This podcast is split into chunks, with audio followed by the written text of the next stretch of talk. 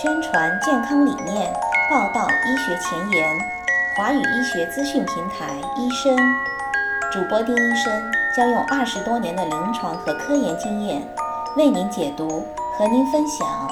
让我们一起收听医生走进医学。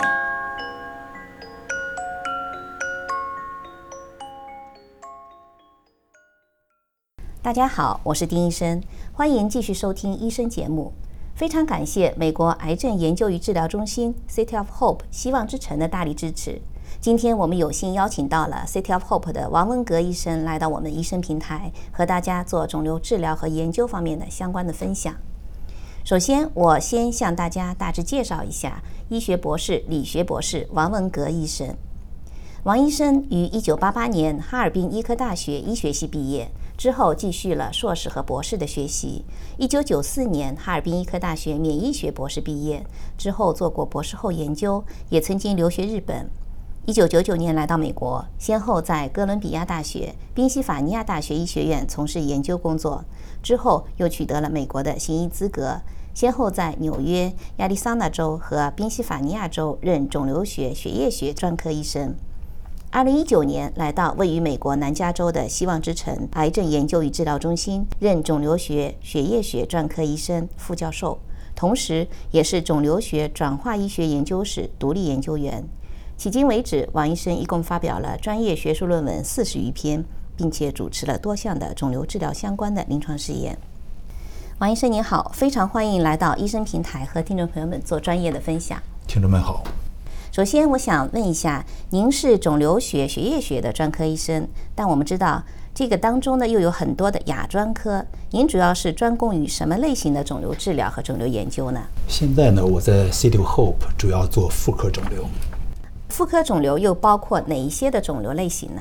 从目前来看呢，在美国这个地方，在中国也是这样，主要就是卵巢癌、子宫癌和这个宫颈癌，还有其他的一些比较罕见的一些肿瘤。那在卵巢癌、子宫癌、宫颈癌这些肿瘤当中，您有没有更深入的研究哪一块的肿瘤呢？那现在在我的实验室里头，主要做卵巢癌和这个宫颈癌。嗯，宫颈癌是女性的专属肿瘤，也是高发肿瘤哈。那美国的宫颈癌的发病率和中国的发病率有很大的区别吗？是这样，在美国这个地方呢，这三种肿瘤。子宫肿瘤在美国是最常见的，然然后是卵巢癌，第三是宫颈癌。但是在中国呢，宫颈癌是第一位的，在妇科肿瘤这一方面。同样是女性啊，同样是宫颈癌，为什么两个国家的宫颈癌的发病数据有这么大的区别呢？您认为在这当中主要的原因在哪里？呃，在美国这边采取了几项措施，主要是两项，注定了美国的这个宫颈癌呢，它的发病率和它这个死亡率在逐年的下降。措施之一呢，就是宫颈图片的检查。那么第二呢，就是针对宫颈癌的这种疫苗的预防接种。啊，您的意思是宫颈图片和宫颈癌的疫苗接种在美国受重视的程度更高，是吗？是这样的。那么说起宫颈图片，是每一个女性朋友都要做吗？是的，在美国这边，大概到了二十一岁之后，也是有性活动之后，那要求是每三年做一次。一直到二十九岁，那到三十岁以后呢？每三年做一次，同时你要做一下一种病毒的检查。这种病毒呢叫做 HPV，也是人类的乳头瘤病毒。如果这个病毒阳性的话，那么就要定期的检查，每年做一次。如果是阴性的话，还继续每三年检查一次就可以了，一直到六十五岁。六十五岁以后就不用再做了。六十五岁一般就不需要再做了。如果没有什么特别情况，呃，就是一切都很正常的话，就不需要再做了。那您刚才谈了，就是定期的做宫颈图片，你也提到了要接种疫苗。那我想，是不是因为疫苗和宫颈癌的发生也有一定的相关性？宫颈癌的发病呢，主要是由一种病毒引起了的，几乎是百分之百的宫颈癌都是由这种病毒引起来的。这种病毒呢，刚才说到了，就是是人类乳头瘤病毒，也英文叫 HPV。HPV 呢有好多种，几乎每个人呢在这一生当中都或多或少的感染过那么几次，但是往往自己会消失。但有的时候这种病毒呢就能引起一些肿瘤，尤其这个宫颈癌，还有一些其他的一些肿瘤。您刚才说了，人的一生当中都有可能会感染 HPV，但不一定会引起宫颈癌。是这样的。那 HPV 疫苗的接种，它的主要的意义在哪里呢？就是如果接种了 HPV，你可能免于这种病毒的感染。说如果没有这种病毒的感染，当然你得这个宫颈癌这种机会就非常非常低了。最近在中国大陆哈，接种 HPV 疫苗也比较热。那您能不能和听众朋友们详细的介绍一下，主要有哪些 HPV 的疫苗？说人类的乳头瘤病毒呢有很多，大概有一百五十多种，不是每一种都能引起肿瘤。那么它的感染呢，实际上也没有症状。有些呢会引起一些症状，就是形成一些皮肤的一些凸起，这些凸起在北方呢叫猴子，也可以叫做疣在医学上。那这里头最突出的就是十六型和十八型这两种是引起宫颈癌的主要的病毒亚型。现在因为在国内听到比较多的咨询，就是关于 HPV 的疫苗有很多种哈，像什么四价、九价这些。那这些所谓的价和刚才您说的疫苗的分型有什么样的关系吗？我们所说的几价几价，就是针对几种亚型。说两价主要是针对十六型和十八型，那么四价呢是针对这个六型、十一型、十六型和十八型。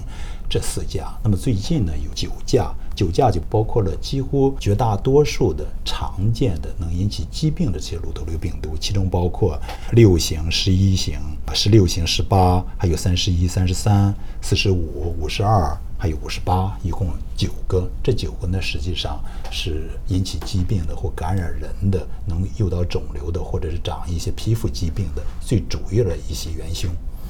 那这样子理解的话，就是价数越高，是不是这个疫苗就越好？可以这样理解吗？呃，也可以这么说，因为它所涵盖的面儿比较广，就是说它几乎能够预防常见的可以治病的这些人类的乳头瘤病毒感染。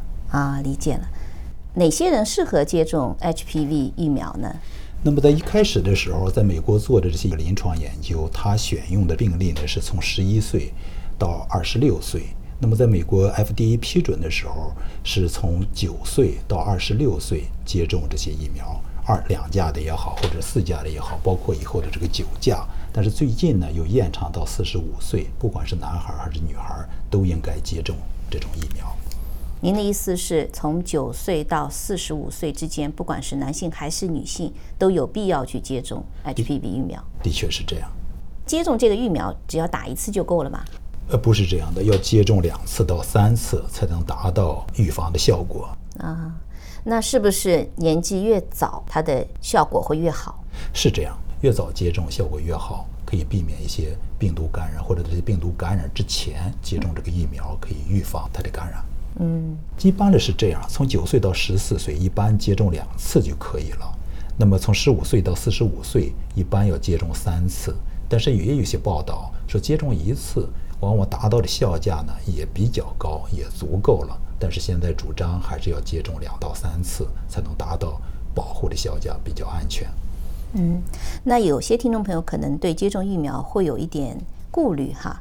HPV 疫苗接种一般会引起哪一些的不良反应？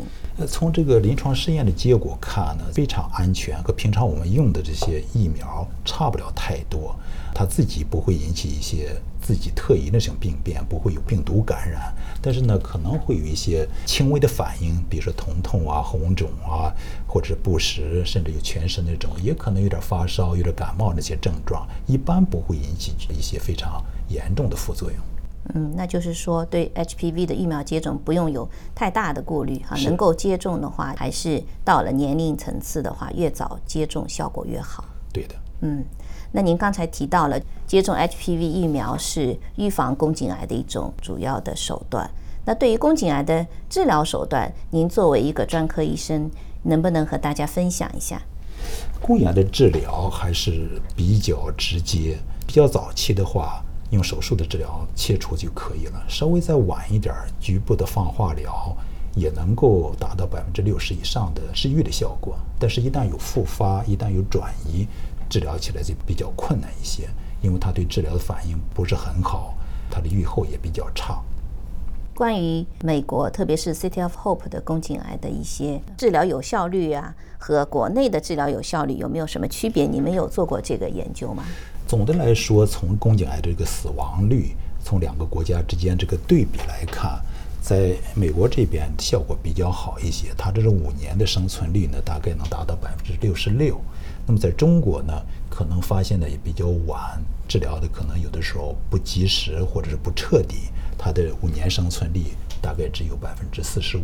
嗯，那就是中美之间还是存在的这个差异的。呃，也是。嗯。刚才从您的简历当中，我们也看到您目前也在主持一些有关宫颈癌的临床试验，能不能和大家介绍一下？说不定有些听众朋友可能身边或者自己也有可能会有想看看有什么样的临床试验，他们是适合参加的。因为宫颈癌的治疗一旦有复发，一旦有转移，它的治疗比较困难。就是现在有好多的临床试验正在进行当中。目前呢，在我们 City Hope 一共有两个临床治疗方案是针对宫颈癌的，主要都是免疫治疗。这两个方案呢正在进行当中，现在也正在招募病人。如果想了解详细的一些情况，可以和我们 City Hope 的国际部联系。听众朋友，您也可以关注我们医生微信公众号的文字内容，上面会有 City of Hope 国际部的一个联系的方式。您这个宫颈癌的临床试验针对的是哪一类的宫颈癌的病人呢？哦，这个是针对就是复发的、转移的、经过一线治疗的这样的一些宫颈癌的病人。